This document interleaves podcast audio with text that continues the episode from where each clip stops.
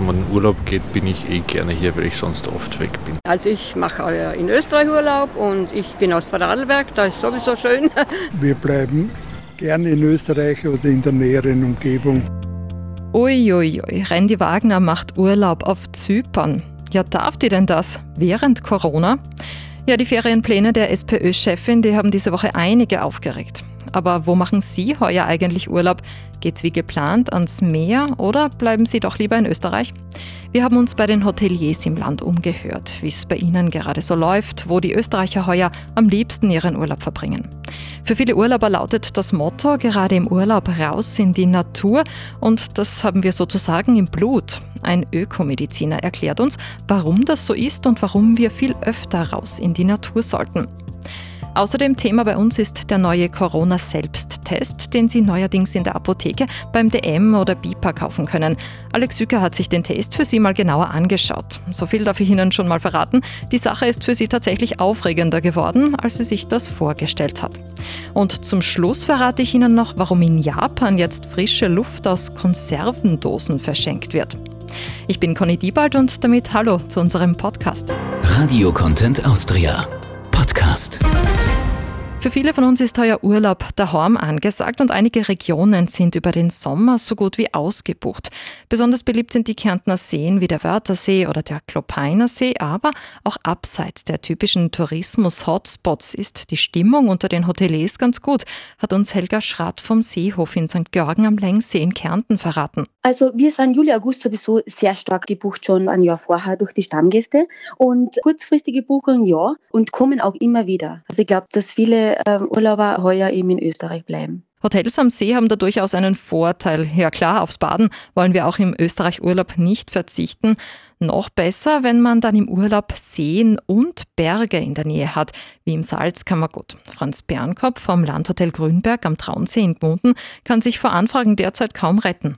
Es läuft sehr gut im Landhotel Grünberg am See. Wir haben also unsere Stammgäste viele begrüßen können, neue österreichische Gäste. Auch viele oberösterreichische Gäste sind da und natürlich jetzt in den Ferien auch mit Familien und jeden Tag sind eigentlich Anfragen, die was mit aufnehmen können von österreichischen Urlaubern, die was gerne natürlich zum Traunsee oder ins Salzkammergut reisen möchten. Weniger gut gebucht sind die Hotels in den Städten. Da fehlen einfach die vielen ausländischen Sightseeing-Touristen, die wegen Corona nicht kommen können.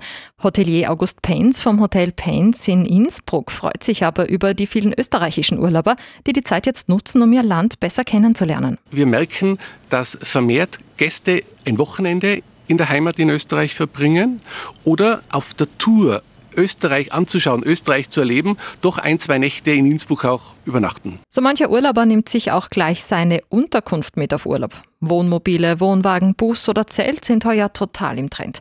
Für Conny Schonthaler vom Camping Murinsel im Starischen Murtal ist der Campingboom eine logische Konsequenz von Corona. Nichts ist besser als ein Campingurlaub in den eigenen vier Wänden. Im eigenen Campingmobil kann man sehr sicher im Moment Urlaub machen und man ist auf nichts anderes angewiesen. Viele Campingplätze in Österreich sind daher in den Sommerferien sehr gut gebucht, wenn nicht sogar ausgebucht.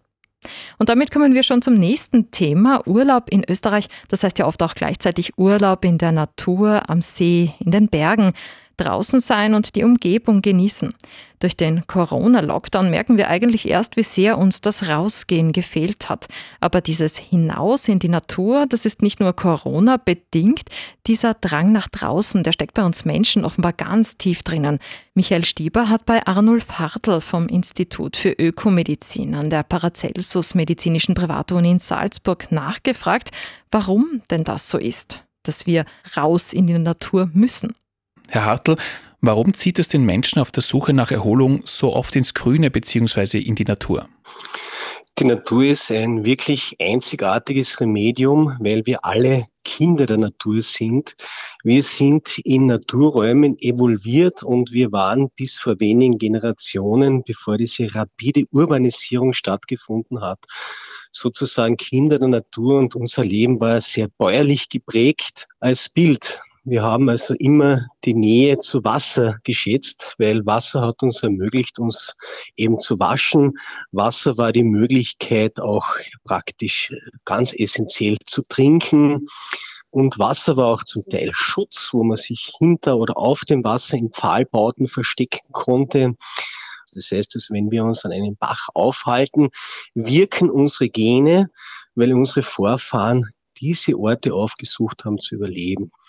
Ein anderer Aspekt wären die Bäume, wäre Brennholz, wäre Schutz vor Tieren, weil man hinaufklettern kann, war Baumaterial, war die Möglichkeit, Kinder hochzuziehen und auch Baumfrüchte zu ernten. Auch diese Orte werden von uns bevorzugt aufgesucht. Das heißt also Schutz, Übersicht, Nahrung.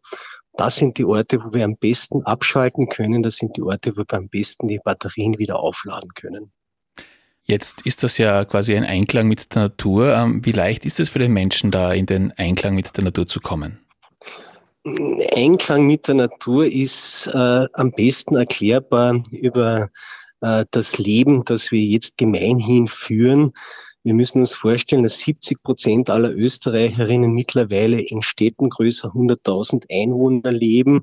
Und die Stadt bringt eine Reihe von Vorteilen mit sich. Aber eine Stadt geht auch mit einer ganzen Reihe von geänderten Lebensstilen einher. Stadtmenschen bewegen sich weniger. Das ist ein großes Gesundheitsrisiko. Stadtmenschen sind permanent psychosozialen Stress ausgesetzt. Zum Beispiel hat ein Mann, der in einer Stadt lebt, ein 190 Prozent größeres Risiko an Schizophrenie zu erkranken, weil permanent die Fluchtdistanz unterlaufen wird.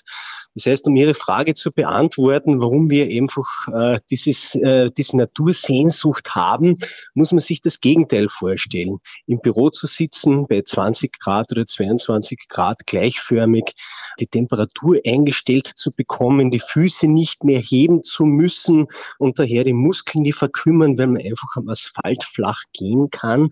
Und da birgt natürlich unsere Natur enorme Möglichkeiten, sowohl mental, aber auch physisch und orthopädisch etwas für sich Gutes zu tun.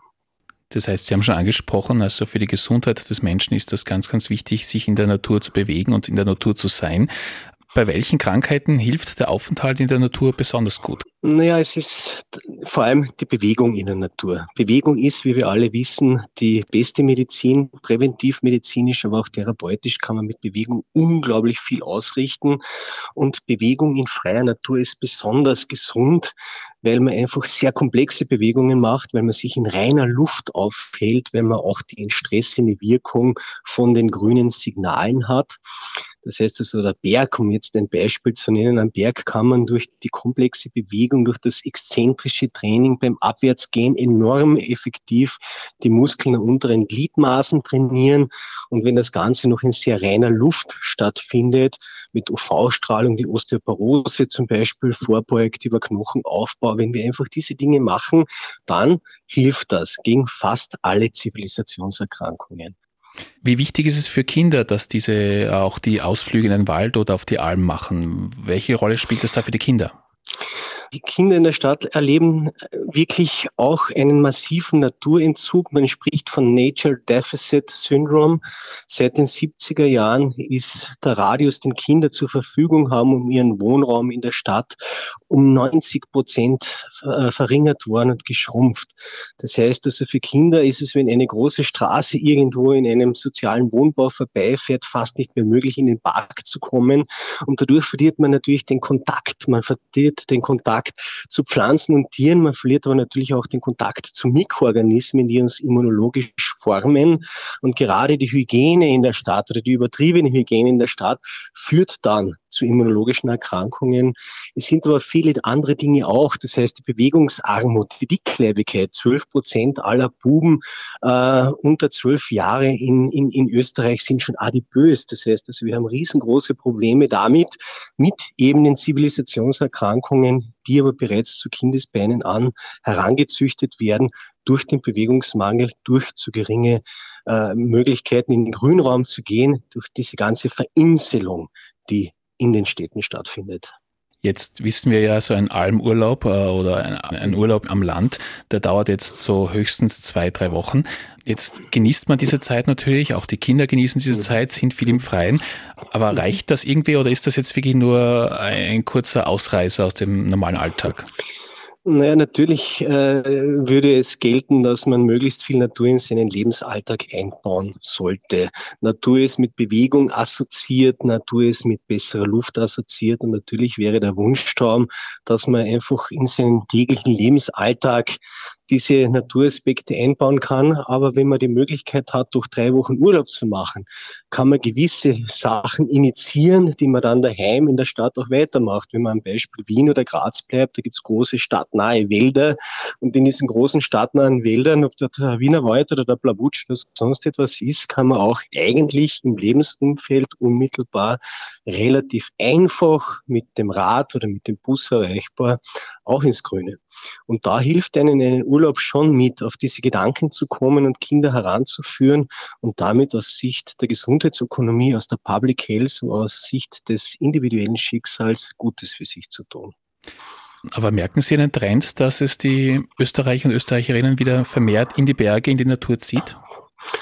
Das war auch schon vor Corona so, was Sie jetzt schildern. Das Wandern ist es in der jungen Generation extrem hip geworden. Es hat jetzt ein großes Delta von vielleicht 20 Jahren gegeben, wo das überhaupt nicht an Vogue stand. Aber man sieht es am deutlichsten an der Sportindustrie und an der äh, Sportartikelindustrie. Das heißt also allein die Differenzierung an Wanderschuhen oder an Sportbekleidung, die es gibt, äh, ist schon ein Zeichen dafür, wie wir diesen gesellschaftlichen Wandel wieder hin zu mehr Natur, mehr zur Bewegung in Natur eben jetzt gerade herbeiführen.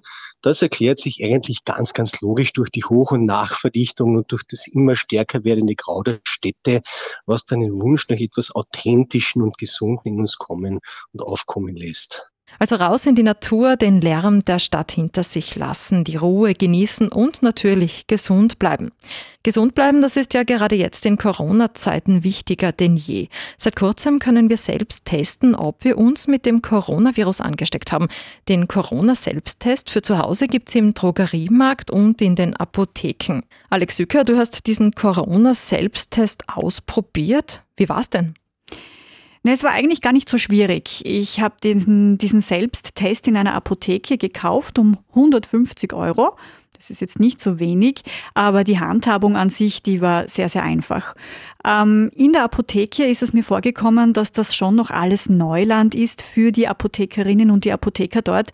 Äh, die Apothekerin, die mich da bedient hat, die ist sichtlich nervös geworden, als ich nach dem Corona-Selbsttest gefragt habe.